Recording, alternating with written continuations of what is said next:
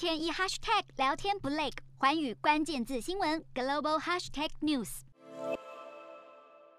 一向力挺叙利亚叛军的土耳其，二十三号表示，即将对俄罗斯关闭通往叙利亚的领空，使得支援叙利亚阿塞德政权的俄罗斯战机将被迫绕远路，包括军机和民航机的许可证通通停发，禁令五月起生效，为期三个月，也是乌俄战争爆发以来土耳其对俄罗斯最强硬的回应之一。土耳其虽然是北大西洋公约组织一员，也是俄罗斯为重要的贸易伙伴国，但还是与俄罗斯保持紧密的关系，却又积极展现促成乌俄和谈的意愿，立场摇摆不定。此外，乌军善用无人机进行集体侦查和攻击，并且早在俄罗斯入侵第三天就曾大秀影片。以土耳其生产商拜拉克塔的 TB2 无人机在补给路线上破坏运输车，成功拖延俄军前进，不但让乌克兰邻国的斯洛伐克提出采购意愿，想要成为继波兰之后第二个入手拜拉克塔 TB2 的欧盟成员国，还有俄罗斯的盟友塞尔维亚也曾表示想买。而传出土耳其向乌克兰出售无人机，引发俄罗斯频频不满抗议。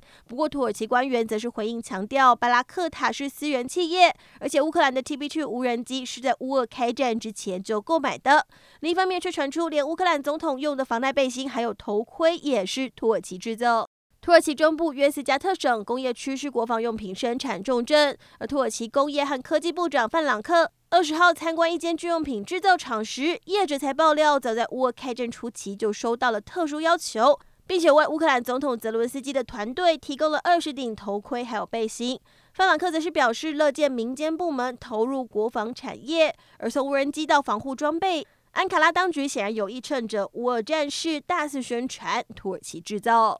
海新闻卢小平综合报道。Hello，大家好，我是环宇新闻记者黄韵竹。国际上多的是您我不知道的事，轻松利用碎片化时间吸收最新的国际动态，立刻点选您关注的新闻议题关键字，只要一百八十秒，带您关注亚洲，放眼全球。